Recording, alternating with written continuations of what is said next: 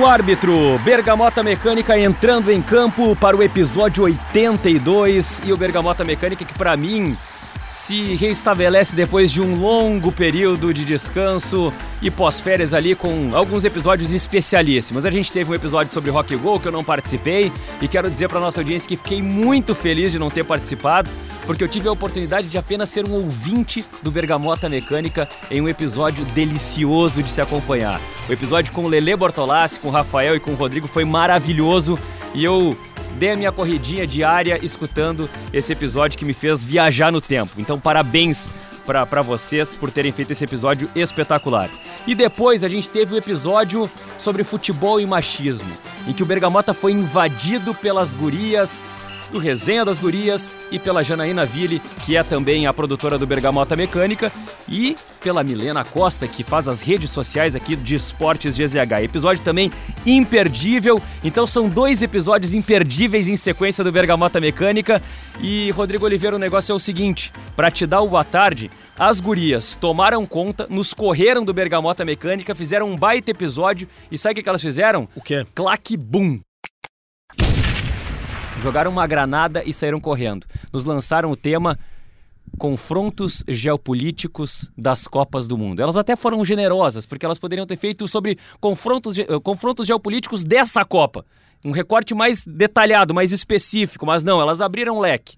Elas foram generosas com a gente, porque é um tema, claro, denso, que exige pesquisa, mas que ao mesmo tempo nos dá uma possibilidade para falar de 500 mil coisas, 500 mil assuntos. Rodrigo Oliveira, boa tarde. Boa tarde, Jory Vasconcelos, boa tarde, Bergamoteiros. Eu fiquei muito feliz com esse tema. As gurias, elas nos presentearam com um tema muito rico que permite a gente fazer um bergamota na essência do nosso podcast, que é unir futebol com história, com política, com geopolítica. Eu gostei muito. Daqui a pouco a gente vai falar um pouco mais sobre o Rodrigo Oliveira, porque ele tem uma surpresa para vocês ah, nessa tenho, é. arrancada é. de bergamota. É uma surpresa também para ti, Rodrigo Oliveira. Então fica esperto, fica atento. Pra mim é. Que eu vou apresentar agora o nosso outro integrante do Bergamota de hoje, porque o Rafael Gomes ainda está de férias. Então, quem a gente chamou para participar desse episódio? Obviamente, né, o homem que é uma enciclopédia dentro da Rádio Gaúcha, o homem que é uma estrela móvel do Bergamota Mecânica, o homem que é um podcaster do Ponto Futuro, Leonardo Oliveira, seja bem-vindo mais uma vez ao Bergamota. Tudo bem, Léo? Grande abraço, Jory. Grande abraço, Rodrigo. Já me sinto um gomo, né? É isso aí. bergamota. Aliás, Prazer tá de volta. Falando em gomo, quando o Rafael Gomes assume o, o, comando do Bergamota nas minhas férias, Leonardo, a gente sempre fala que existe a ditadura do Rafael Gomes, que eu carinhosamente passo a chamar a partir de hoje de gomismo, né? Porque faz uma referência a gomos, tá? Então o gomismo estabelece algumas questões dentro do Bergamota que extrapolam algumas regras, que uh, fogem de alguns conceitos do, do, podcast, mas isso é a ditadura, né? Isso é para mostrar que a ditadura ela, ela faz coisas diferentes de uma democracia. E eu estou aqui por uma democracia que é o Bergamota Mecânica e democraticamente eu quero surpreender o Rodrigo Oliveira da seguinte forma. O Rafael está de férias e no final de semana que passou, para quem está ouvindo esse episódio em tempo real, quando ele é publicado, e nós estamos lançando esse podcast no dia 1 de agosto, do dia 1 para o dia 2 de agosto, é, mas a gente está gravando ele no dia 1 de agosto. Estamos gravando no dia que vamos lançar o episódio. Na véspera desse episódio, Rafael Gomes fez um show de aniversário com o show dos Brothers, que ele faz com o Matheus Breyer e com o Léo Oliveira, que é outro Léo Oliveira, o Léo Oliveira comediante. E nesse show, lá no Boteco Comedy em Canoas, houve um momento em que o Rafael abriu a possibilidade de que alguém da plateia subisse ao palco para fazer um concurso de piadas. E lá apareceram dois humoristas, porque afinal de contas o aniversário era do Rafael Gomes, vários humoristas estavam lá e os humoristas são mais corajosos para ir a um palco. E quem foi o terceiro elemento que subiu ao palco para contar uma piada e para arregaçar, para acabar com o show, para estraçalhar com os humoristas e para ser o grande momento da noite? Rodrigo Martins de Oliveira. É isso, Rodrigo? Foi isso, né, Jory? Eu, de certa forma, fui convocado aí ao palco, né? Faltava uma pessoa, aí o Matheus Breyer, parceiro de, de show do, do Rafael Gomes, começou a me imitar começou a ter uma comoção para que eu fosse, eu lembrei de uma piada e eu fui. Então aí... hoje tu vai contar a piada Vou. que tu contou no show do Rafael Só Gomes. que aí eu subi no palco e vi que tinham dois humoristas do meu lado. Aí eu pensei, não, essa minha piada é fraca. Eu comecei, enquanto eles contavam a piada, a pensar numa outra piada que pudesse ganhar. E deu certo. a piada é a seguinte. O Joãozinho estava na aula de geografia e aí a professora viu que o Joãozinho estava conversando no meio da aula. E alô, Joãozinho, tá conversando aí, não tá prestando atenção na aula? O Joãozinho, tô sim, professor. Ah, é, vou te fazer uma pergunta então.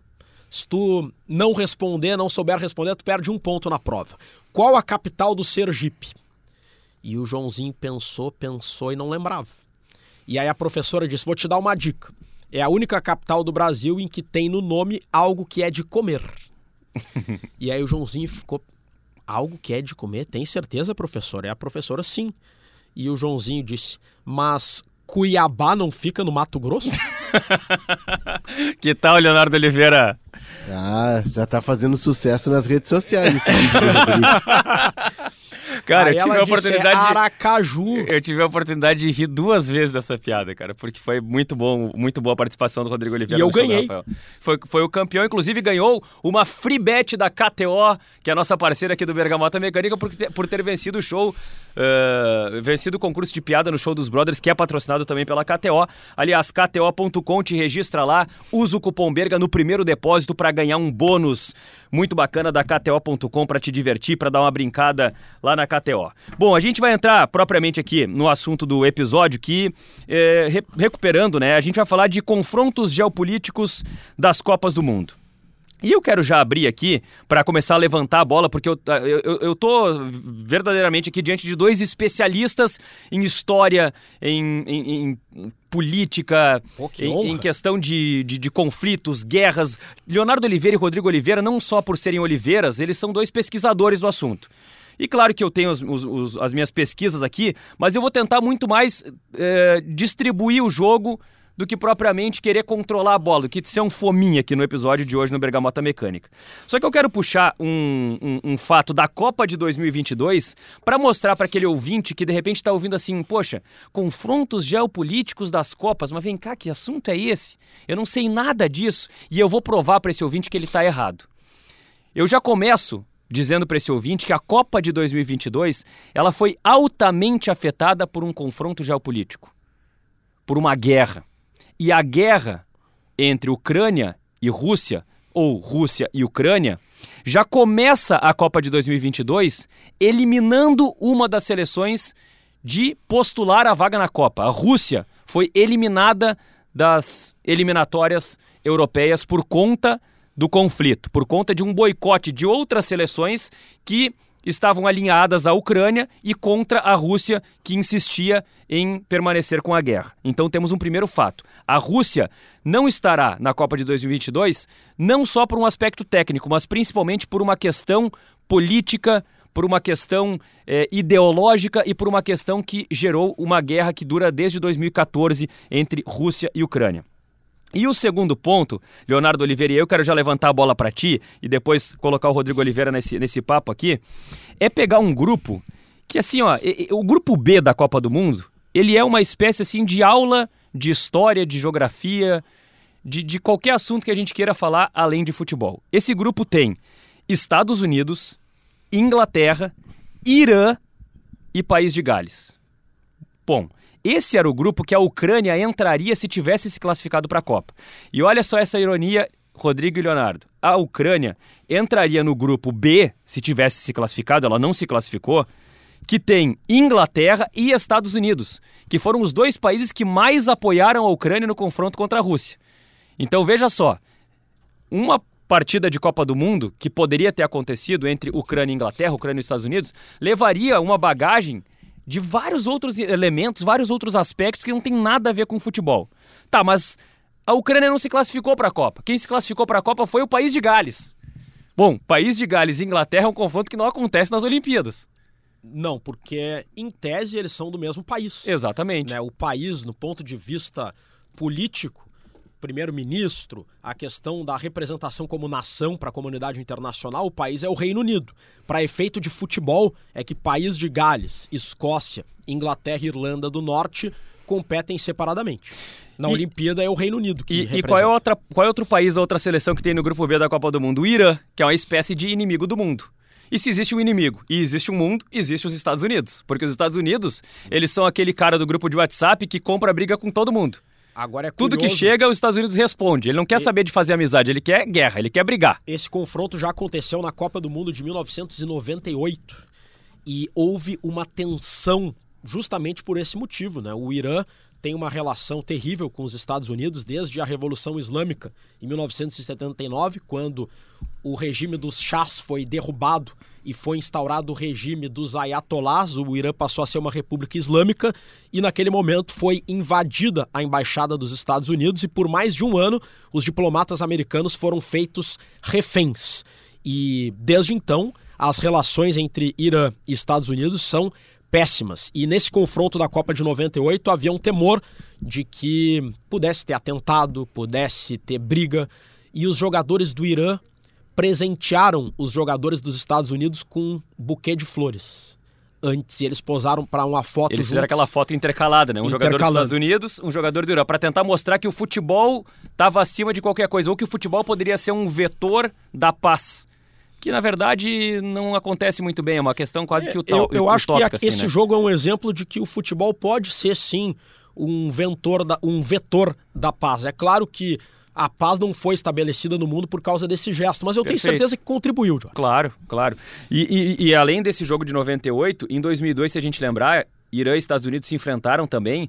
E a gente falou no episódio da Copa de 2022, uh, 2002, fica a dica já para nossa audiência, para recuperar lá, a gente fala um pouco mais sobre isso, do quanto os, o, o atentado das Torres Gêmeas impactou na forma como as pessoas se locomovem no mundo e como havia preocupação para esse jogo entre Estados Unidos e Irã, numa partida de Copa do Mundo, sendo que a Copa do Mundo era o primeiro grande evento reunindo é, líderes políticos de várias nações mundiais em um mesmo lugar. Então havia uma preocupação muito grande de que pudesse ter atentado. Então a segurança desse jogo entre Estados Unidos e Irã na Copa de 2002 foi gigantesca. Então, Leonardo Oliveira, só para dar uma introdução aqui no nosso tema, a gente está só no grupo B da Copa desse ano e olha tudo que tem de assunto com os Estados Unidos, Inglaterra, Irã, País de Gales, Ucrânia que ia entrar, não entrou, Rússia que ficou de fora. Olha, não falta assunto. É, geralmente a FIFA, né, e desde o tempo do Avelange, a FIFA ela, ela, ela ganha essa dimensão, tanto é que a FIFA hoje ela tem mais países filiados do que a ONU, né? Ela consegue congregar muito mais do que a própria ONU. Mas a FIFA ela nunca quis meter a colher em assuntos políticos, ela sempre se absteve disso, o que eu acho um erro. Porque eu acho que o futebol é uma caixa amplificadora muito potente para se abster de posicionamento. E essa é uma herança que o futebol ainda precisa trabalhar, né, de se tornar uma voz, uma voz ativa, né, e não só uma voz em relações políticas, mas principalmente como uma ferramenta de educação. O futebol tem uma força muito grande e ainda hoje ele sofre com preconceito, né, por, por ser, entre aspas, alienante, ele não tem nada de alienante. Tanto é que a gente está trazendo aqui conflitos é, históricos que dentro do campo não se reproduziram ou se reproduziram e acabaram descambando também para conflitos bélicos. E a gente pode aprofundar isso depois, principalmente com a questão lá dos Balcãs, né, que tem como grande é, é, detonador, como a gota d'água, um histórico jogo entre Dinamo Zagreb e Estrela Vermelha, né, ainda pelo campeonato iugoslavo. Enfim, o futebol tem essa força, tem essa capacidade de aproximar. O futebol é um esporte democrático, sempre foi. Né? É um esporte mundial, de abrangência mundial. Então ele tem essa capacidade e ele tem também essa capacidade de distensionar. De colocar, por exemplo, um Coreia do Norte versus Coreia do Sul, um jogo que era esperado por décadas, né? E que acabou sendo um jogo fantasma.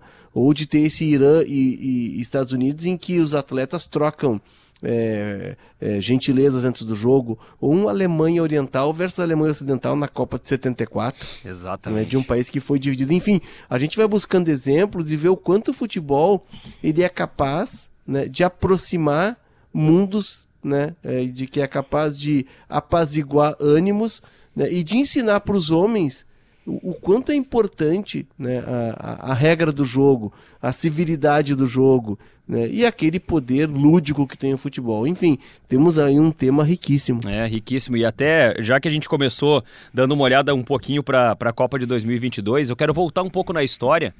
É, e, e voltar lá na concepção da Copa do Mundo, né? Porque a Copa do Mundo, ela não deixa de ser um evento criado num momento de paz entre guerras. A gente falou sobre isso no episódio da Copa de 30, mas não, não com, esse, com esse enfoque. A Copa do Mundo ela surge em 1930 é, e, de certa forma, ela surge num momento em que havia uma. Claro, eh, tinha havido uma, uma, uma crise econômica muito forte no final dos anos 20. É, muitas seleções não vieram para a Copa do Mundo por conta da questão econômica, que, seleções europeias, obviamente, eu estou falando. Mas a Copa do Mundo é um, é um evento que surge numa onda de, de, de, um, de um futebol olímpico que começava a ser um pouco mais competitivo, mas principalmente é, no momento em que já tinha baixado a poeira da Primeira Guerra, né, já, já havia uma, uma, uma estabilidade, né, ainda que o, o Tratado de Versalhes ele não tenha sido um tratado tão amigável quanto parece, que fechou lá a Primeira Guerra Mundial no, no tratado assinado lá entre, entre França e Alemanha. Os alemães nunca engoliram aquilo lá e depois aquilo ali, de certa forma, foi o começo da Segunda Guerra Mundial, que inclusive fez com que a Copa do Mundo não acontecesse. Então é, é muito interessante, né, Rodrigo, quanto cada vez mais a gente viaja em conflitos, em questões históricas, políticas e ideológicas, o quanto a gente vai vendo que o futebol ele, ele se, se coloca e se retira de cena à medida que as coisas vão acontecendo no mundo. Eu gostaria de trazer um confronto que talvez seja, se eu pudesse escolher qual o maior confronto geopolítico. Ah, eu pensei nessa pergunta aí. Ou o confronto que mais resume esse tema, que mais suscita debates sobre relação entre futebol e geopolítica, é esse da Copa de 1938, na França. Tá. A gente vivia, o mundo vivia, né? A gente não, porque nós não estávamos aqui. O mundo vivia um momento em que alguns comparam com o momento que o mundo vive hoje. Esperamos que não. O que está acontecendo hoje? A Rússia, do governo do Vladimir Putin, invadiu a Ucrânia e há um temor na comunidade internacional de que o Putin esteja querendo estender o seu domínio, retomar a antiga União Soviética, invadir outros países próximos sob o pretexto de estar sendo ameaçado. Já tem a Bielorrússia, que é um estado fantoche russo, e países como a Suécia, a Finlândia, a Hungria, que ficam ali perto, têm certo medo. E quando a Ucrânia foi invadida, houve um receio da comunidade internacional sobre a resposta. Se os Estados Unidos deveriam, por exemplo, dar armas, deveriam bombardear a Rússia, porque dependendo da resposta, a Rússia pode responder de uma forma mais perigosa, e aí tem a Terceira Guerra Mundial. Perfeito. E, alguns e seria com consequências jamais vistas, né? A guerra, uma terceira guerra mundial hoje, com potências nucleares, pode ser o fim da existência de todos nós. Uhum. E, por outro lado, tinha gente que defendia, ó, pessoal, deixa o Putin invadir ali o que ele quer, é ruim, mas é melhor do que a gente responder e acabar com o mundo. Isso gerou debate. Vamos monitorar de longe mas vamos monitorar. Vamos dar arma, fazer sanções econômicas, mas sem agredir a Rússia. Se precisar, a gente joga uma bomba, mas vamos eles, evitar. Eles têm bombas nucleares. Isso é polêmico. E muita gente lembra da Segunda Guerra Mundial. E como começou, né? E como começou. Houve muito comparativo, né? E até os especialistas em, em, em política internacional chegaram a rechaçar um comparativo que, que houve é quando, é, quando a Inglaterra é, é, é, é, quando a Alemanha, ela, ela de certa forma, ela, ela, ela, ela toma o território da Polônia, lá em 1938 para 39, né? Em 1939 foi quando a Alemanha invadiu a Polônia e isso foi oficialmente o início da Segunda Guerra Mundial. Mas antes disso, em 38, a Alemanha nazista já tinha anexado vários outros países. Sim, é que ali a Inglaterra cede e, e, de certa forma, ela, ela posterga um começo de guerra. Foi isso que tu te refere, Jory, aconteceu na anexação da Tchecoslováquia. Tchecoslováquia, isso aí. Foi o seguinte, a Alemanha do Hitler... Tem até um filme que eu, eu citei no Bergamota sobre isso, que é muito bom, é, que está disponível na Netflix aí, depois, durante o episódio eu me lembro o nome aqui que eu já falei. A Alemanha nazista invadiu a Tchecoslováquia, alegando que muitas populações de etnia alemã viviam no norte e no oeste, na região conhecida como Sudetos, na Tchecoslováquia, eles estavam sendo ameaçados pelo governo da Tchecoslováquia. Então, o Hitler alegou que precisava invadir para proteger esses, essas pessoas de etnia alemã. Curiosamente, o mesmo argumento do Putin para invadir a Crimeia em 2014 e para invadir agora a região ali de Donetsk e Luhansk, porque tinha gente de etnia russa que o Putin dizia que estava vivendo sob ameaça. É. Munique, no limite da guerra, o nome do filme, que retrata Boa. exatamente esse episódio que tu tá falando. E aí a comunidade internacional pressionou por uma reação, não podemos deixar o Hitler sair invadindo. Só que aí outras pessoas defensoras da paz mundial disseram: "Ah, não, mas se a gente reagir, o Hitler vai responder e vai ter uma segunda guerra mundial. Vam- Vamos fazer assim, deixa o Hitler ficar só com os sudetos, que é a parte que ele quer, e aí ele não nos incomoda mais e a gente preserva a paz. E um- um- uma das pessoas que defendeu isso, ou que agiu dessa forma, foi o então primeiro-ministro do Reino Unido, Arthur Chamberlain. Ele cedeu, não reagiu e fez um acordo.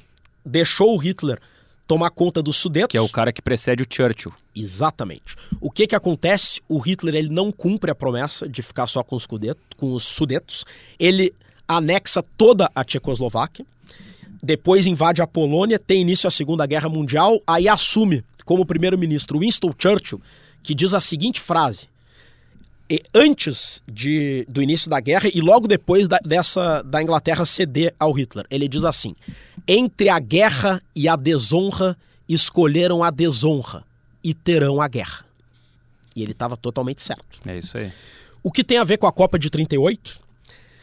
Pouco antes da Copa de 38, o Hitler anexou a Áustria. Então, do ponto de vista político, a Alemanha e a Áustria passaram a ser do mesmo país. A Áustria passou a ser a Alemanha. E todo mundo, todos os jogadores que eram austríacos, defendiam a Áustria, passaram a defender a Alemanha nazista. Ou passaram a poder defender a Alemanha nazista. Teve um, o principal craque da Áustria na época, o Sindelar, se recusou. E um ano depois ele apareceu morto ina- com inalação de monóxido de carbono em circunstâncias suspeitas, porque ele resistiu contra o regime nazista. E aí a Alemanha nazista estava muito forte na Copa do Mundo porque a Áustria tinha um bom time. Então os austríacos reforçavam a Alemanha. E teve várias seleções que boicotaram a Copa por conta disso. E no primeiro jogo da Copa de 38 foi a Alemanha contra a Suíça. Suíça é um país historicamente neutro, um time que não era muito forte contra a Alemanha nazista favorita. E o Hitler querendo usar a Copa para demonstrar o poder da raça ariana, que ele já tinha tentado fazer na Olimpíada de 36 em Berlim e agora estava tentando fazer na Copa, querendo que a Alemanha ganhasse, com o reforço dos jogadores austríacos. E aí, naquela época era mata-mata direto, 16 seleções, Com perdão do trocadilho, né? pois é, com perdão do trocadilho, mas perdeu, tá fora. O que aconteceu, Jordan, no Parque dos Príncipes é que o estádio inteiro torcia para a Suíça por conta do regime nazista. Eram contrários. E aí, o primeiro jogo foi empate. A Suíça fez um ferrolho, uma retranca e conseguiu segurar o empate. E naquela época, se tivesse empate, tinha que fazer um novo jogo. E aí teve o um novo jogo, a Alemanha com mais força fez 2 a 0 no primeiro tempo. E aí o estádio inteiro começou a apoiar a Suíça para uma reação. Os jogadores da Suíça começaram a dividir com muita rispidez. Há relatos de que inclusive era batiam contra o AS os nazistas e começava a bater. E a torcida apoiando muito a, a Suíça e vaiando a Alemanha. E há relatos de que os jogadores austríacos que estavam representando a Alemanha começaram a desistir de jogar porque eram contrários. Pô, tá todo mundo contra nós por causa desse regime. E isso teria também atrapalhado. O fato é que a Suíça virou para 4 a 2 e eliminou a Alemanha nazista, frustrando os planos do Hitler de usar a Copa como propaganda do, da raça ariana, do regime nazista. Infelizmente, no ano seguinte, a Segunda Guerra Mundial começou, teve um massacre. Quem usou a Copa como propaganda foi outro ditador no fim das contas, né? O Mussolini, a gente já falou A gente já sobre falou isso no sobre isso episódio também, futebol, e Fascismo. Futebol e fascismo. É, é que não, não tem como, né? O fute... a, a força do futebol é muito grande. A gente vê que não é de hoje, né? É. O futebol foi também, a, a- e aí trazendo aqui para o contexto da América do Sul, o futebol foi muito usado, por exemplo, na Copa da Argentina em 78. Né? Nós temos ah, nas eliminatórias de 74 um, o, o- a União Soviética né, se negando a enfrentar o Chile no Estádio Nacional, num jogo que decidiria pela repescagem quem iria para a Copa da, da Alemanha, eh, e a FIFA fazendo uma vistoria dentro do Estádio Nacional para esse jogo que, que acabou não saindo, com o estádio sendo usado como prisão política. As arquibancadas lotadas de presos políticos e a FIFA fazendo uma vistoria no estádio, é uma coisa surreal. E aprovando o estádio para receber o jogo contra a União Soviética. Como a gente já vivia é, o período da Guerra Fria e a União Soviética, né, por sua veia é, de esquerda, se nega a vir ao Chile para enfrentar uma seleção cujo país está vivendo sob uma ditadura. E aí tem a cena histórica do Carlos Caselli, que era o grande jogador do Chile na, na época, o centroavante. O Carlos Caselli, a, a, o Pinochet vai receber a seleção chilena para uma despedida formal antes de ir para a Copa, e o Carlos Caselli deixa o Pinochet com o braço estendido, se nega a cumprimentá-lo, colocando sua vida em risco. Isso porque é, semanas antes a mãe do Caselli, que era uma professora, havia sido presa, torturada, né? E, e o, e o Caselli é, acredita até hoje que que tinha interferência do governo do Pinochet. Então ele se negou a cumprimentar o presidente da República, um ditador de uma, de uma das ditaduras mais sangrentas. Mas já é um, mais um fato de Copa do Mundo que a gente está vendo. E depois 78, né, com Leopoldo Galtieri, ditador argentino, fazendo muito uso daquela Copa que, para nós até hoje, ela tem uma interrogação muito grande naquele jogo Argentina e Peru, a grande seleção peruana, rescaldo na seleção de 70 e 74, que toma 6 a 0 em circunstâncias que não eram circunstâncias normais. Sabe que o, o Rodrigo lançou a pergunta né, do maior confronto, Léo, é, geopolítico da história das Copas. E, e cara, assim, é, eu, eu, eu, me fiz essa pergunta enquanto eu pesquisava para esse episódio. E, e, acho que o Rodrigo foi muito feliz ao trazer esse, esse relato de 38.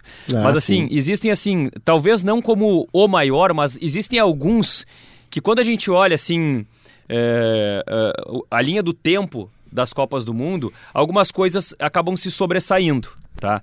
E, e, tem uma delas que, até de certa forma contraditória, não, não me parece sobressair tanto, é, e eu não sei se vocês vão concordar comigo, mas assim, a gente pega os, os grandes confrontos é, entre Alemanha e Inglaterra, sabe? E eu não vejo particularmente, talvez assim por, uma, por, uma, por um distanciamento histórico, mas sempre quando eu leio sobre os enfrentamentos entre Alemanha e Inglaterra no futebol, eu não vejo muitas relações entre aquilo que aconteceu na Segunda Guerra. Eu não sei se é porque, por exemplo, em 66 já, já, já tinha passado um tempo grande, aí duas décadas da Copa do Mundo. Depois, em 2010, e, e curiosamente, né, 66 e 2010, dois jogos com é, escândalos de arbitragem, é, questões importantes de arbitragem. Mas eu não vejo assim um, um, uma bagagem eu não sei se pro torcedor, Léo, não sei se tu, tu chegou a pesquisar a fundo a ponto de, de ter uma resposta para isso.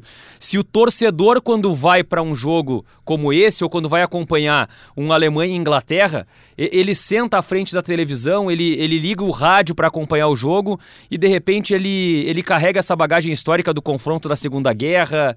Até que ponto essas relações elas perpassam o tempo para chegar dentro do futebol depois de tudo que já aconteceu na história?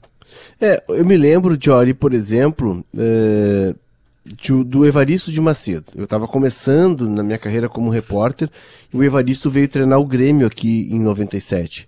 E o Evaristo é um cidadão do mundo, né? O Evaristo é o cara que vai. Ele, ele não tá, por exemplo, na, na seleção de, de 58 e 62, porque o Evaristo jogava na Espanha. E para ter uma ideia do tamanho do Evaristo, ele foi grande ídolo do Real Madrid e grande ídolo do Barcelona. Ele está no museu dos dois clubes, né? Isso num tempo remoto. E, e, e o Evaristo é um, é um, cidadão do mundo. E o Evaristo disse uma frase que me marcou muito e a partir dali me, me, meio que me abriu os olhos, né? E o quanto é importante a gente ter contato com essas pessoas, né? É, o quanto é importante esse contato com os profissionais, porque a gente está lidando no futebol com gente do mundo, com gente que tem uma bagagem absurda. O Evaristo, em determinado momento de uma conversa, ele disse assim: É, mas tem uma diferença entre os europeus e, e nós aqui. Eles tiveram guerra, nós não tivemos. E aquilo me marcou. Então eu passei a pesquisar muito, a entender, a, a procurar informações e a entender muito. E, e, respondendo a tua pergunta, sim, eu acho que tem fundo, sim. Tem fundo da, daqueles conflitos.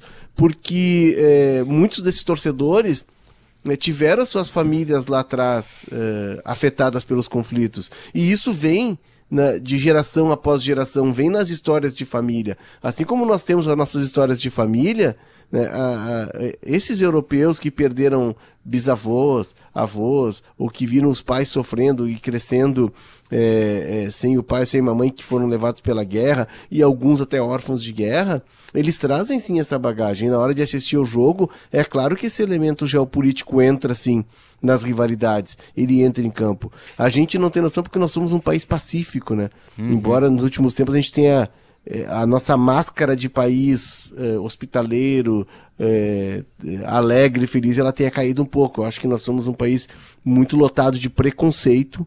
É. Nós somos um país muito lotado de uma de uma mini, mini raiva, conflitos ideológicos, é, de uma raiva Sabe? Mas e aquela ideia de que o brasileiro é um povo desarmado e é um povo que acolhe todo mundo e que recebe todo mundo, uh -uh. a gente tá vendo que não é bem assim, até porque nós temos episódios seguidos aqui e infelizmente cada vez mais seguidos de xenofobia. É. Mas a gente não tem a dimensão da guerra e o quanto a guerra impacta na vida das pessoas. Né? E aí só um exemplo antes de passar a palavra. Tu já viu o Petkovic, que hoje é quase um brasileiro, né? Sim. O Dejan Petkovic. Tu já viu ele falar do conflito nos Balcãs? Cara, eu nunca vi. Nunca Porque vi ele, ele se nega, é muito forte para ele. É muito forte. Eu já li entrevistas que ele se nega a falar disso. Ele não quer. É um assunto que é proibido para ele. Ah, e olha tá como, lá no quarto como, é- escuro e olha como é delicado dele. isso, né, Léo? Porque a gente, a gente fala de uma de uma de uma Iugoslávia, né, que, que se ramificou e que deixou profundas cicatrizes, né? Há rivalidades até hoje, diferenças até hoje se pacificaram, é verdade, é, tem relações, mas nós estamos falando de, olha, e também nós somos um país jovem, né? Uhum. Mas nós estamos falando de, de, de, diferenças entre povos que são seculares. É. Que remetem. Eu vou. Ver... Eu, vai, vai, eu, eu, queria só aproveitar o gancho da, da Iugoslávia. Tá. Porque a Iugoslávia, ela a gente falou sobre no episódio Futebol Iugoslávia, né? A gente falou sobre isso. Após a Primeira Guerra Mundial é que surgiu o Estado Iugoslavo, que foi uma união entre muita gente, entre Sim. eslovenos, croatas, sérvios, territórios do Império Austro-Húngaro, entre outros. E era muita gente de dinastia diferente. Depois, na Guerra Fria, o país virou socialista, vivia uma ditadura liderada pelo Marechal Tito, e depois da queda do comunismo e da crise econômica começou a surgir uma onda de nacionalismo muito forte em cada uma dessas províncias, dessas etnias. E aí ocorreu a desintegração da Iugoslávia. Uma que jogou a Copa de 98, para a gente ter uma ideia do quanto é recente, se eu não estou enganado. Exato. Ali já, já não existia mais Iugoslávia, mas existia o a país... A seleção da Iugoslávia, A né? seleção da Iugoslávia, exatamente. Uma dessas regiões de sentimento separatista, nacionalista, é a do Kosovo. Isso aí. Que foi duramente não. reprimido pelo governo da Sérvia. E deixa eu fazer um parênteses aí, Rodrigo, que é muito, muito importante tu trazer esse assunto, porque esse é um assunto que. E, e, e, e aí eu volto a bater naquela tecla do quanto tudo que a gente está falando no episódio sobre confrontos geopolíticos das Copas é atual e cíclico. Porque tem muita pergunta que a gente levanta num episódio como esse que a gente já falou em algum momento do Bergamota. Tem muito assunto que a gente traz hoje aqui e tenta mergulhar um pouquinho mais fundo do que a gente já foi superficialmente em outros episódios, que acaba se repetindo, porque é impossível não se repetir, porque as coisas são realmente cíclicas dentro do futebol. E olha só o que o futebol nos reserva. O Leonardo e o Rodrigo, eles estavam na Rússia em 2018. E na Rússia, em 2018, o grupo do Brasil teve Suíça e Sérvia. Em 2018, teve algo que eu vou chamar só de polêmica, porque o Rodrigo vai explicar. Teve algo que eu vou chamar só de polêmica entre Suíça e Sérvia. E em 2022, o grupo do Brasil tem mais uma vez Suíça e Sérvia. E certamente o que aconteceu em 18 vai ter impacto e teve desdobramentos durante o ciclo inteiro de Copa do Mundo e vai acontecer impacto na Copa de 2022. Tem tudo a ver com a história do Kosovo, que eu acabei de falar. A Suíça tem muitos jogadores de diversas etnias e tem pelo menos dois jogadores de origem kosovar, o Chaka e o Sherdan Shakiri. E no jogo Suíça contra a Sérvia, a Sérvia venceu o jogo por 2 a 1 né, Léo? Isso por 2 a 1 um, com um gol do Chaka e um gol do Shaqiri. E eles ah, a Suíça. A Suíça ganhou. Eu falei o quê? A Sérvia. Não, não, a, a Suíça ganhou. Isso, a Suíça ganhou de 2 a 1. Um. A Suíça ganhou da Sérvia. E o Chaka e o e o Shaqiri, eles comemoravam fazendo um gesto com as duas mãos cruzadas, para um leigo Para um leigo, poderia parecer que eles estavam fazendo a pomba da paz. Exatamente. Mas não tem nada Teve a ver com isso. gente que achou que era é, isso. é isso. Mas, aí. na verdade, esse, essa pomba é o símbolo da bandeira da Albânia, porque o Kosovo tem muita gente de etnia albanesa e eles foram perseguidos pela, pelos sérvios durante a guerra da Iugoslávia. Naquela época existia o Exército de Libertação do Kosovo, o, o ELK, que usava esse símbolo. Então, de certa forma, esse símbolo foi um protesto contra a opressão dos sérvios ao Kosovo. E a Sérvia ficou furiosa. E a FIFA, ela não permite manifestações políticas Exato. e religiosas na Copa do Mundo. E, e, Só que... E até um parênteses, né, Rodrigo? O Kosovo, ele não é um país reconhecido, por exemplo, pela ONU. Ele é reconhecido como país por alguns países, por uma fatia é, da, da, global que, que considera, reconhece o Kosovo, que teve a sua independência, mas a maior parte dos países não considera o Kosovo uma nação independente, vamos dizer assim, né? O Brasil, por exemplo, não, não reconhece o Kosovo. Para o Brasil, para boa parte da comunidade internacional, o Kosovo é um estado da Sérvia. Uhum. Então, por isso que o gesto do Chaka e do Shaqiri foi tão polêmico, porque era um gesto de independência. É um país ou uma região separatista que estava usando o futebol para protestar contra isso. E os sérvios, eles, digamos que dominavam a Iugoslávia e já perderam vários territórios. Então eles encararam aquilo como uma provocação. A Sérvia pediu uma punição aos jogadores e foi um episódio polêmico que pode se repetir na Copa do Mundo de 2022. É, o Léo já entrevistou muitas vezes o Jamil Chad que é um jornalista brasileiro que mora na Suíça. E, e o Jamil Chad faz muitos conteúdos, né? Ele, pô, escreveu livros, é colunista, ele, ele faz podcast para o UOL, ele escreve, escreveu por muito tempo para a Folha, até não sei se hoje escreve para a Folha, mas tem um, um podcast que ele faz com o... acho que é com o Júlio Gomes, que é um podcast do UOL, que se chama é, Futebol Sem Fronteiras. E nesse, nesse podcast eles vão falando sobre questões é, que, assim, tem, tem um ponto de convergência com, com o que o Bergamota faz, que é tentar ir um pouco além do dentro de campo, assim, tentar explorar um pouco mais. E, e o Jamil Chad, Léo, ele falou que esse episódio, num dos episódios que eu acompanhei do, do Futebol Sem Fronteiras, que esse episódio que aconteceu na Copa de 2018 gerou um profundo debate na Suíça, um debate, um debate político e até ideológico em relação a, a como a Suíça, porque, os, porque esses dois jogadores é, que são do Kosovo, eles jogam pela Suíça. Né? Então, isso gerou um profundo debate nos últimos tempos e, e ele, inclusive, acredita que vai ter esse impacto né, na, na, Copa de 2022. Então, esse é um confronto Sérvia e Suíça para a gente ficar de olho, né? Porque provavelmente. E aí, e aí Léo, olha só que, que loucura. A gente não está falando só de coisas que podem e vão acontecer dentro de campo. Mas esse é o tipo de jogo de futebol que gera uma tensão e uma atenção nas, no, nos países né, na, na, nas, nas, pessoas que, que têm um trânsito eh, de, de, de muita, muita mistura no, no, continente europeu e que certamente a, as, as, polícias, as autoridades vão ter que ter uma atenção especial para que isso não desencadeie conflitos internos. Né? É verdade, é por, porque nós temos né, é, países como a Suíça que são abertos, que acabam abrigando essas pessoas. É, é a gente não tem ideia, mas hoje Hoje há uma legião de povos uh, que não tem bandeira, que não tem pátria e que é, é, transitam é, pela Europa. Então a Suíça, por ser esse país neutro mencionado pelo Rodrigo, ela acaba abrigando, né? Se a gente for ver a seleção da Suíça, tem poucos suíços puros. Nós temos muitos descendentes de latinos, descendentes de, de sérvios, Dentro da própria seleção suíça tem, tem descendente de sérvios, assim como tem descendentes de kosovares, né? Que é o caso do, do, do Shaqiri, por exemplo, e do e do outro jogador, do companheiro dele. Chaka. É, o Chaka. O Chaka. Chaka e o Shaqiri. Né? Então, assim, são, é, são características dos países é, que dentro de um ambiente interno de uma seleção, e até pela pelo histórico neutro e, e, pelo histórico pacifista da Suíça, tu tem um ambiente tranquilo. Porém, quando esses jogadores estão é, no ambiente externo, enfrentando seleções que remetem a essas histórias do passado deles, é, não tem como controlar. Tu consegue controlar no ambiente interno. Nós vamos ter também é, em seleções casos como o do Alphonse Davis, o jogador da seleção do Canadá que joga no Bayern de Munique, que é, é oriundo de um campo de, de, de refugiados né, de uma invasão ao país dos pais dele na África. Se eu não me engano, o, o, o, o Davis é, é de Gana. é, é, de um campo de Gana, ele está fugido da guerra e acaba sendo a família dele recebida no Canadá.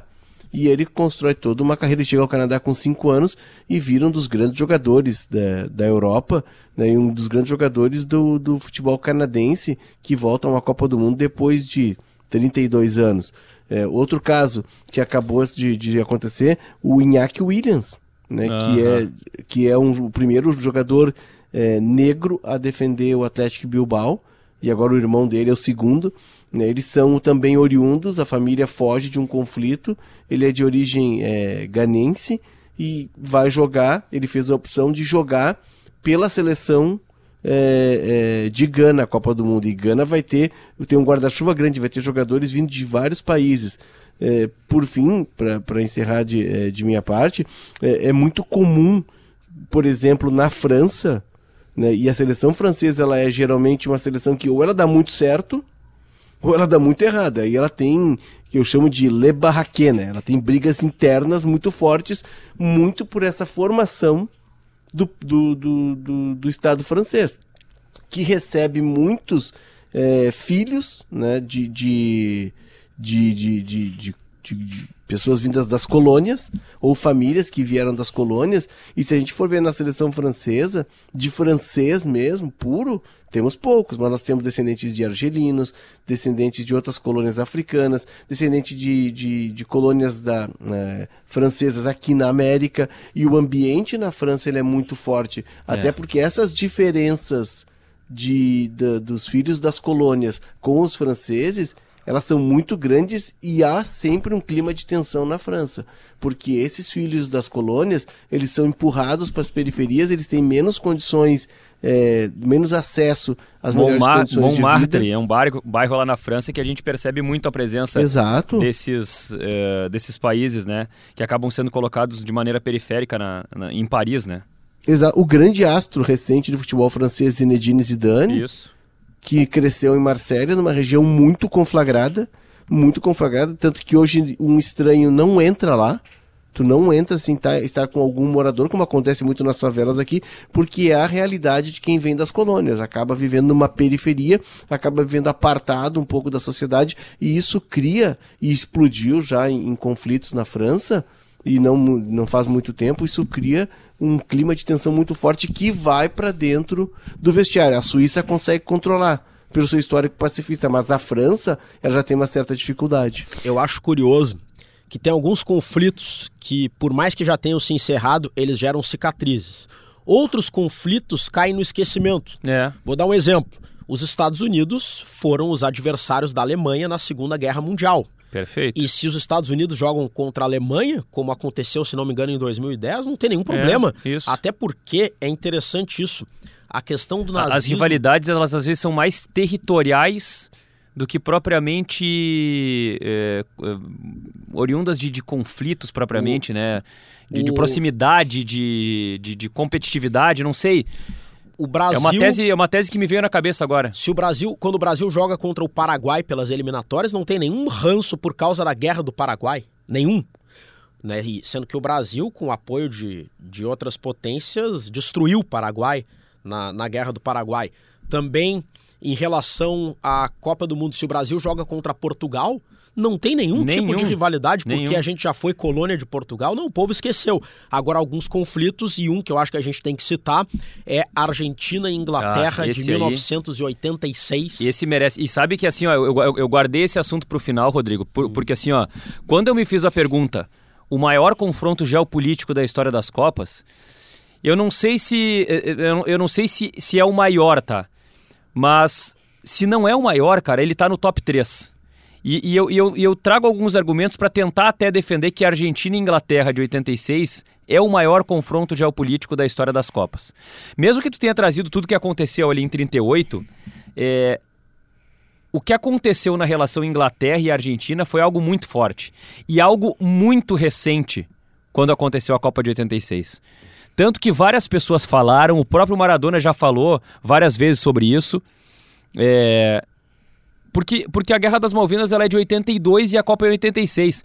E aí a forma como a Argentina vence a Inglaterra, com a imposição do Maradona, fazendo aquele gol maravilhoso né, driblando meio time da Inglaterra e mais meio, meia, metade dos soldados ingleses para fazer o gol da, da Argentina. E depois fazendo o gol de mão, é aquela coisa assim, ó, é, bateu, bateu com, com, com, com força e com deboche nos ingleses o Maradona. Antes de falar da Copa de 86, é importante dizer que a Guerra das Malvinas ela ocorreu em meio à Copa de 82. E os jogadores da Argentina, a Argentina vivia numa ditadura militar. Os jogadores da Argentina embarcaram rumo à Espanha para a Copa, acreditando que a Argentina estava ganhando a guerra, porque eles tinham acesso à imprensa censurada na Argentina. Quando eles chegaram na Espanha, que eles viram que na verdade a Argentina estava tomando um pau dos ingleses.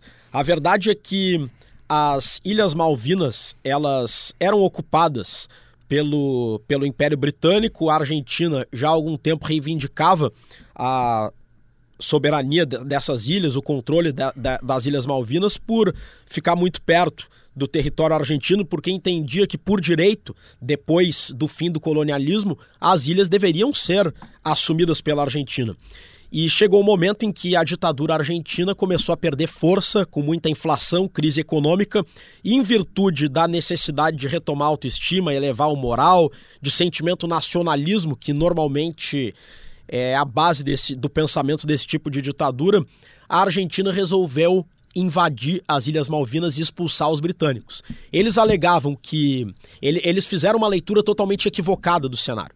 Os argentinos entenderam que a Inglaterra não iria reagir, porque a Inglaterra ficava muito longe. Pô, a Inglaterra, por mais que tenha uma marinha forte, eles não vão mandar submarino e um monte de gente até aqui a Argentina por causa de uma ilhazinha que ninguém quer saber que diferença vai fazer para a Inglaterra. Então a Argentina pensou, é uma maneira fácil de eu elevar minha moral com a população. Eu vou lá, invado as ilhas, expulso os soldados britânicos e a, a, a, Inglaterra vai ficar nem aí. E era o contexto da Guerra Fria e eles acharam que isso não seria um problema, porque tanto a Inglaterra como a Argentina eram países de direita ou países alinhados com o capitalismo. Não, não, não teria o risco, por exemplo, dos Estados Unidos é, invadirem, tomarem partido por medo de ter comunismo, sabe? De ter um golpe comunista. Só que os argentinos estavam totalmente errados.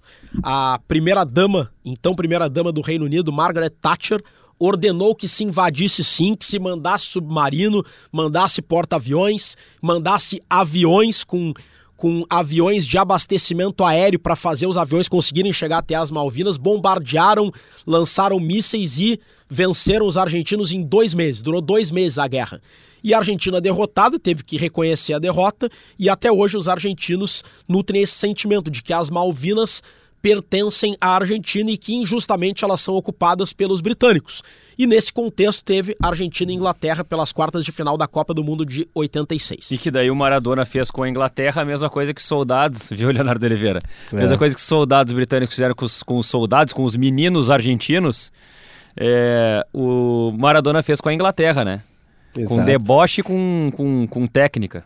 Exato. Eu só troquei o nome dos ditadores quando eu falei da, da Copa de 78. Em 78 era Jorge Videla. Sim, o Videla. É, Leopoldo Galtieri é esse de 82 na, na Guerra das Malvinas. Mas tu sabe, Jory, e aí o, o bom da gente eh, ter um pouco de estrada é que a gente vai colhendo histórias no caminho, né? Como dizem os espanhóis, vai enchendo a motila, né? E eu me lembro de. Eu fiz muitas viagens e um grande amigo que eu fiz no jornalismo, que é o Fernando Gomes fotógrafo, que trabalhou muito tempo no Jornal Zero, um dos grandes fotógrafos, fotojornalistas, principalmente de fotografia esportiva. E o Fernando Gomes me contava uma história do jogo Grêmio e Estudiantes na Batalha de La Plata. Que aquele jogo, ele, é, é, havia um clima muito hostil para os brasileiros em La Plata, 83. É, por quê? Porque aí o próprio Fernando Gomes também teve participação nisso. O Fernando Gomes, numa, ele, ele fez uma campana de dias no aeroporto Salgado Filho que havia circulado uma informação, tinha chegado ao jornal, de que aviões ingleses estariam parando no aeroporto Salgado Filho para revisões técnicas, uma parada técnica, é, reabastecimento e revisões para depois seguir para a Inglaterra. E o Fernando, escondido no, no, no meio do mato e, e, fazendo aquele plantão de horas e horas, conseguiu fotografar um avião inglês, foi capa da Zero Hora na época. Que espetáculo, Léo! É, parando aqui em Porto Alegre, né, um avião inglês. E isso repercutiu, é verdade, é, obviamente, quando o Grêmio foi jogar lá. Então, muito daquela violência toda e daquele ambiente hostil da Batalha, da batalha de La Plata estava ligado a isso. E o Fernando conta que os repórteres em campo, a torcida atirava foguetes, né? Porque você entrava com foguete, atiravam foguetes dentro do campo para atingir os repórteres. É, os fios dos repórteres de rádio, que na época não existia microfone sem fio, era por fio, eram cortados. É, repórteres de rádio aqui do Brasil fazendo a transmissão sob placas, aquelas placas antigas que eram em, em em triângulo, né? É, embaixo das placas, porque se atiravam foguetes dentro do, é, dentro do campo para atingir os repórteres. Eles chegaram para jantar num restaurante depois do jogo. E quando entraram no restaurante, estava lotado de torcedores do Estudante La Plata. O dono do restaurante, que já os conhecia, fazia quatro, cinco dias que estavam ali, o Fernando e o repórter, garantiu a segurança deles. Porém, ele disse: quando vocês saírem daqui, eu não garanto. E eles saíram, tiveram que correr com uma legião de argentinos atrás deles até chegar ao hotel. Muito clima né, hostil causado por isso. E o Maradona sempre é, deixou muito claro que aquela vitória em 86 com uma atuação magistral dele era sim uma resposta, era sim uma vingança à morte de soldados e aí não era que, claro que teve a questão da guerra, mas também foi uma insanidade do ditador argentino de mandar um, um exército despreparado, com jovens destrenados e sem os equipamentos e sem as armas, para enfrentar um dos maiores exércitos do mundo, que era comandado por uma mulher chamada de Dama de Ferro. Obviamente que ela não deixaria barato, que ela não deixaria passar aquela reivindicação que a Argentina fazia das Ilhas Malvinas. Mas, enfim, é, é, se a gente for falar de Inglaterra e, e, Argentina, a gente vai voltar no tempo, de e aí é um, algo que respinga muito na tua área, que é o início do uso do cartão amarelo do cartão vermelho. É num jogo Argentina e Inglaterra. O Ratim, ele, é, o árbitro era alemão. O Ratim xinga o árbitro, o árbitro expulsa, mas o árbitro não tinha como expulsá-lo é, mostrando o cartão, não existe o cartão. Ele aponta pro lado de, de fora do campo. O Ratim sai, ele rasga a bandeirola do, da Inglaterra, que está na, na, na, linha de escanteio, né, marcando o escanteio, e depois ele ainda se senta na tribuna de honra da rainha, que não tinha ido ao jogo aquela vez, e isso causa um grande impacto, uma, um grande impacto mundial e afeta inclusive relações e, afeta relações diplomáticas e tal. Mas por quê? Porque a manifestação do Ratinho foi muito forte de desrespeitar os símbolos ingleses. Ou seja, é uma questão que ela teve o ponto nas Malvinas, mas já tinha ali atrás um traço né, de Argentina e Inglaterra. Agora, é importante essa história, Léo. Eu não tinha essa informação de que um avião inglês tinha chegado a Porto Alegre. Até Também te nunca pergunto, tinha, nunca tinha ouvido o avião disso. chegou a pousar no Salgado Filho? Sim, a foto do Fernando é, é, é, uma foto do avião pousando no, eu, pousado no Salgado Filho. Uma história que é conhecida que eu pesquisei, até vou, vou ir atrás de mais detalhes dessa do voo em Porto Alegre.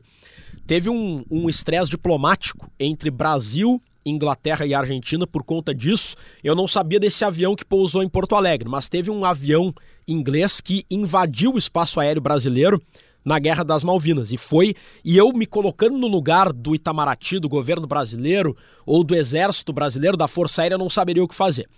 O avião, para um avião inglês invadir as Malvinas e bombardear as Malvinas era uma operação complicada, porque a Inglaterra fica muito longe das Malvinas.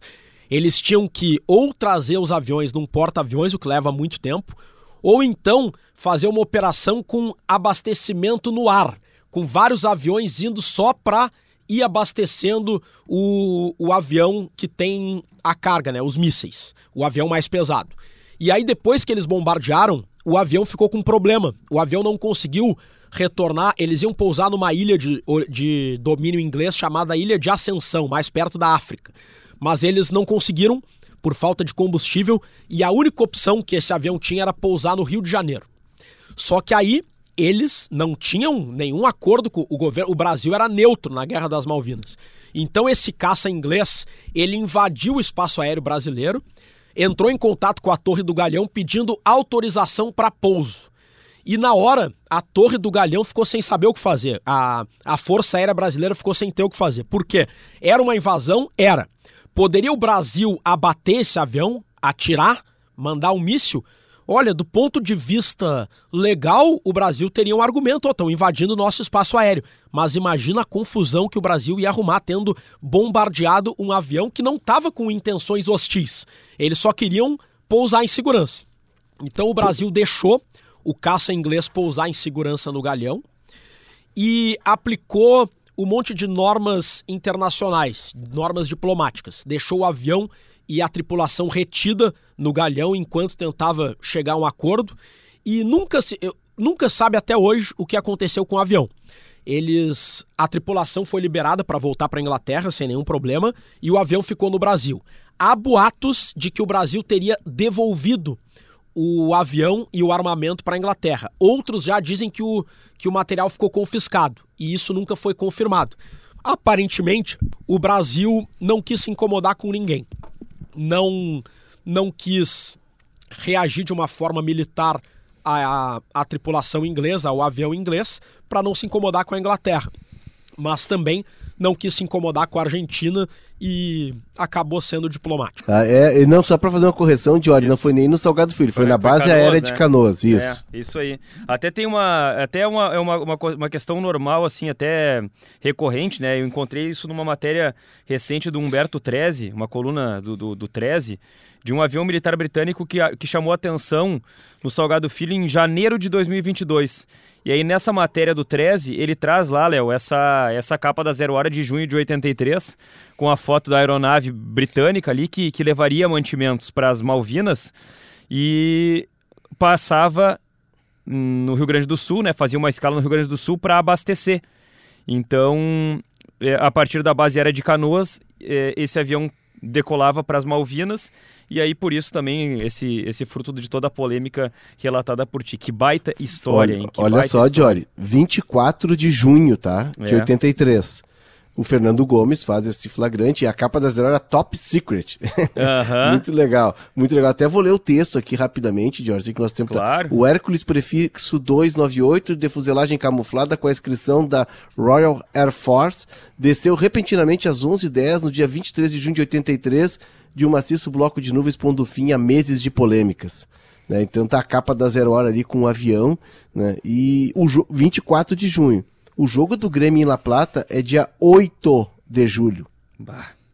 É muito... 15 dias depois, duas é semanas perto, né? depois. Né? É muito perto. Muito perto. Então tinha todo um clima de hostilidade. Se a gente for lembrar, naquele jogo, eu sei que foge um pouquinho da, da, da Copa do Mundo, mas aquele, naquele jogo teve mas um tem jogador tudo a ver com as Grêmio. Malvinas, né? As Exato. Malvinas estão no contexto da Copa e então, Exato. poxa, não tem... Não, não e, e aquele jogo foi tão violento que um jogador do Grêmio, o Caio, ficou dando entrevista dentro do campo e quando ele chega no túnel, o túnel era o mesmo para os dois, a porta tá fechada, o jogador, o, o, Grêmio fechou a porta do vestiário e não viu que o Caio não tinha entrado. O Caio apanha tanto na, na, na naquele corredor que ele não consegue voltar pro segundo tempo. Olha o clima que tava no jogo. Bom, é isso aí. Uh, deixa eu. Ia, pô, eu tô, tô bem louco aqui, eu ia dar hora agora. Nada a ver, né? Eu tô gravando um podcast aqui. Faz tanto tempo que eu não gravo Bergamota Mecânica. Mas a gente já tá na reta final aqui, tá nos últimos minutos, nos acréscimos do Bergamota Mecânica, para entrar aqui no quadro com nomes do Bergamota Mecânica. Aliás, é, para quem pode ter algum estranhamento aqui sobre a ausência do Pelé no episódio de hoje, embora ele tenha. É, é essa tenha sido uma regra não muito é, respeitada no, no, no, período do gomismo do Bergamota Mecânica, que é a ditadura, o Pelé, no momento em que é, a história de que ele parou uma guerra é uma lenda e que você, voltando no, no, Bergamota, pode descobrir mais detalhes sobre essa lenda, a gente vai evitar de botar o Pelé num episódio sobre é, confrontos geopolíticos das Copas do Mundo, porque afinal de contas o Pelé não parou uma guerra. Então, é, procura aí no Bergamota Mecânica o um episódio sobre futebol e guerras, que certamente a nossa audiência vai entender esse rolo todo. KTO.com, gosta de emoção, gosta de esporte, então te registra na KTO.com, segue o arroba KTO Underline Brasil.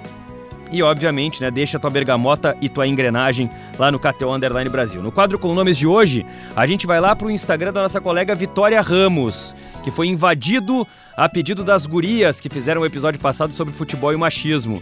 A Ramos Vitória N, arroba Ramos Vitória N, teve mensagens do Borges JPR, do Dedé Figueiredo, do Pablo Tonon, do TS Guedes, Jô Marques Físio, Cacaroto Júnior, Wilson Walter Júnior, que mandou um arroba KTO Brasil e ainda meteu assim, ó. Muito bom o episódio das gurias. É, o, o Jô Físio escreveu: Queria ver a cara do Rodrigo Oliveira ao ver o sorteio do episódio. O pessoal já te conhece, Rodrigo. Conhece, conhece. O...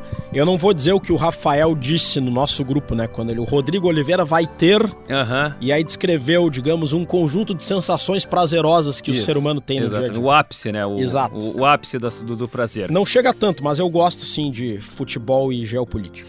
Rafael Brandenburg também mandou mensagem lá para Vitória. O Guilherme, o Juliano Moreira, o Funny Inbox, o Carrijo Colorado, o Thiago FB Poa, o Luan Mantovani, o Bruno Bortolato, o Paulo Ricardo Cruz, que também foi presente lá no nosso café do Bergamota Mecânica. Aqui tem um recado especial que eu deixei para o final, que é o seguinte: é o recado da Sara Fernanda. É a Saruarinha. Ela escreveu assim: só esperando a parte 2. Esse primeiro foi só contexto. Agora tem que falar sobre os casos de machismo. Exemplo: quando uma árbitra mulher é escolhida para um jogo masculino e o povo já faz biquinho. O assédio às bandeirinhas. A dificuldade das mulheres irem aos clássicos devido à violência.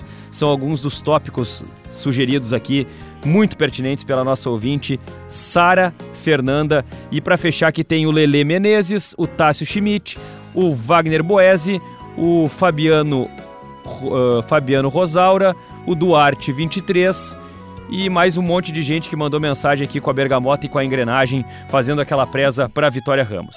Eu já tenho aqui o, o, o, Instagram que nós vamos invadir na semana que vem.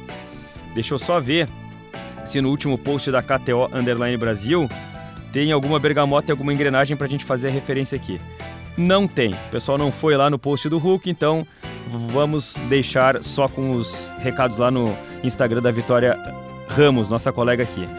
Bom, a gente fez o quadro com nomes, temos ainda o sorteio, o futebol proibido e o Instagram da zoeira. O Instagram da zoeira hoje, Leonardo Oliveira, eu quero até erguer a bola para ti aqui para falar do ponto futuro, tá? Porque agora, além de estrela móvel do Bergamota, tu é um podcaster. Então vende o teu peixe aí pra gente, por gentileza, ô Leonardo. Ah, sensacional. A gente já tá entrando no quarto episódio, né? É, o ponto futuro, digamos que ele é um caçula perto do Bergamota, que já está estabelecido. Mas a gente vem tentando trazer, Jory, é, algo além do campo e bola. Tudo que interfere no campo e bola, mas não entra em campo. Então é gestão, finanças, marketing, é, vamos falar de Libra, vamos falar de SAF. E o episódio desta semana né, é uma entrevista espetacular. Eu sou suspeito para falar porque eu sou fã do cara. Com o Alex de Souza, o camisa, o Alex 10, né, Cabeção. o Alex Cabeção, meia do Palmeiras, Cruzeiro, Curitiba. Né? E, e, o Alex é um, uma mente privilegiada do futebol. E a gente trabalhou com o Alex a ideia de formação. Como é que esses novos jogadores, como é que a geração Z está chegando para o futebol? Esses jogadores já conectados, esses jogadores já com uma outra visão de mundo muito diferente em relação ao que ele tinha. E nós estamos falando do Alex, um cara que tem 40 anos, não é tanto tempo ali atrás. Mas enfim, o episódio está no ar a partir de quarta-feira com o Alex, mas já dá para ouvir o ponto futuro. O desta, uh, o desta última semana foi uma entrevista com um advogado que é professor da Universidade do Real Madrid. Por que, que a gente foi atrás dele? Para que ele dê a visão de quem está por dentro do Real Madrid, de como se constrói um DNA vitorioso num clube e de como um clube pensa de forma tão gigante assim. Tudo no Real Madrid é galáctico e aí o nosso entrevistado traz é, detalhes muito legais desse DNA, de como se constrói esse DNA do Real Madrid. Então é só procurar nas plataformas, no Spotify, SoundCloud, em GZH, o Ponto Futuro. Tá bem legal mesmo o podcast. Bom, e o Instagram da Zoeira nesse clima aí, ele vai ser com um dos integrantes do Ponto Futuro, que é o Cristiano Munari. O Cristiano Munari, que tem o Instagram, arroba CRMunari, M-U-N-A-R-I. CR Munari. Ele é daqueles jornalistas brasileiros, mas principalmente jornalistas gaúchos, que gosta mais de argentino do que brasileiro. É bem Ele é daqueles torcedores que se intitula torcedor de time argentino. Não, torcedor Copa... da seleção argentina na, na Copa, Copa, do, do mundo. mundo. ele torce para Argentina. Se tiver Argentina e Brasil, ele vai torcer para Argentina. Então hoje a zoeira vai ser eh, no clima da Guerra das Malvinas, tá? O Munari acha que as Malvinas são argentinas ou inglesas? Ah, com certeza ele, ele tá fechado com os argentinos. Mas o que nós vamos fazer pro Munari é o seguinte, nós vamos pegar o post que tem lá no, no Instagram do Munari, que é o post que é o print da, da matéria da, da Zero Hora, de GZH, que fala do lançamento do podcast Ponto Futuro, que é um print que tem uma foto ali é, com os quatro integrantes do podcast, o Leonardo Oliveira, o Munário, o Bertoncello e o Felipe Duarte. e tem a manchete: o futebol fora das quatro linhas. Então nossa audiência vai entrar nesse post, vai colocar uma bergamota, uma engrenagem e uma bandeira do Brasil. Hahaha, boa. Pra boa. tirar uma onda com o Munari que gosta mais da bandeira da Argentina do que da bandeira do Brasil. Então é a bergamota, A engrenagem, a engrenagem e a bandeira e a do bandeira Brasil. do Brasil. Pra Boa. provocar o Cristiano Munari, o nosso argentino da redação de esportes GZH. Bom, então feito o Instagram da Zoeira, eu vou fazer o sorteio dos temas do próximo episódio pra gente já passar pro futebol proibido. Então, Rodrigo Oliveira, vamos ganhar tempo. O teu, a tua dica do futebol proibido de hoje, por gentileza. É o filme Argo. Filme que eu acho espetacular, conta a história da. que eu contei, a Revolução Iraniana, a crise dos reféns, o... a derrubada do regime dos chás no Irã, e aí o, o pessoal, os militantes da Revolução Islâmica invadiram a embaixada dos Estados Unidos e fatos reais. Seis diplomatas americanos fugiram e passaram a ser perseguidos pelos iranianos nas ruas de Teherã. E aí a CIA inventa um filme de Hollywood para mandar um espião sob esse pretexto para fazer de conta que era todo mundo ali produtor de um filme e conseguir tirá-los do Irã em plena revolução. É um filme espetacular e baseado em fatos reais. Sensacional. Leonardo Oliveira, teu tua dica do futebol proibido, é aquela dica que pode ser sobre qualquer coisa menos futebol. Ah, então eu vou pra algo que é leve sem ser leve, porque mexe. Parece que estão falando da vida da gente. It's Us. Já tá na sua última temporada. É uma série. Ela é longa, mas ela é muito legal. Porque é a vida da gente ali. A vida da gente é, na tela de, de uma série. A gente se identifica com muitos pontos. Porque trata muito de família, de relacionamento, de de frustrações, de relação de irmãos, relações com os pais. Enfim, é uma série que eu tô curtindo muito. Eu tinha parado de ver, eu tinha começado a ver, parei de ver. E retomei agora, Jory, e, e porque tá na última temporada. E ela tá muito legal, tá disponível aí nas plataformas It's Us. Leonardo Oliveira. E a minha dica, a minha dica é de um filme que eu assisti no cinema e que dias atrás eu tava zapeando na Netflix e, a- e apareceu ali no- na- nas opções pra assistir, que é o filme Yesterday. É um filme que é um filme indiano até, que conta a história de um, de um cara que tava andando de bicicleta e foi atropelado por um ônibus. E no momento em que ele acorda no hospital, depois desse, desse atropelamento e, e que gerou um apagão na cidade, e quando ele acorda no hospital, ele acorda em um mundo que os Beatles não existem. E só existe uma pessoa no mundo que sabe da existência dos Beatles, Ele? que é ele. E aí, sem dar spoiler do filme, porque eu tô contando só o trailer do filme, se pegar o trailer do filme agora, você vai ver exatamente essa síntese que eu tô trazendo. Esse cara começa a tocar a música dos Beatles para as pessoas e as pessoas começam a ficar encantadas com aquela música. Pensando, como tu conseguiu fazer isso? Cara, o filme é sensacional. É uma, é uma comédia muito, muito divertida, muito inteligente e que vale a pena assistir. Tá disponível também na Netflix. Rodrigo, aperta o botão aqui do sorteador pra gente fechar. Número 1. Um. Número 1, um, Roberto Baggio. É o tema do É episódio da semana, tetra! da semana É que vem. tetra! É isso aí. Rodrigo, muito obrigado. Abraço, Jory. Leonardo Oliveira, sempre bem-vindo, nossa estrela móvel, uma honra, Leonardo. Uma honra e para quem estiver nesse próximo episódio, mergulhem no budismo, hein? Roberto Opa. Baggio era budista. Ah, já deixou, já deixou uma baita manchete pra gente, Leonardo Oliveira, que é craquíssimo participando aqui do Bergamota, e é claro, craquíssima é a nossa audiência. Muito obrigado pelo carinho e até a próxima.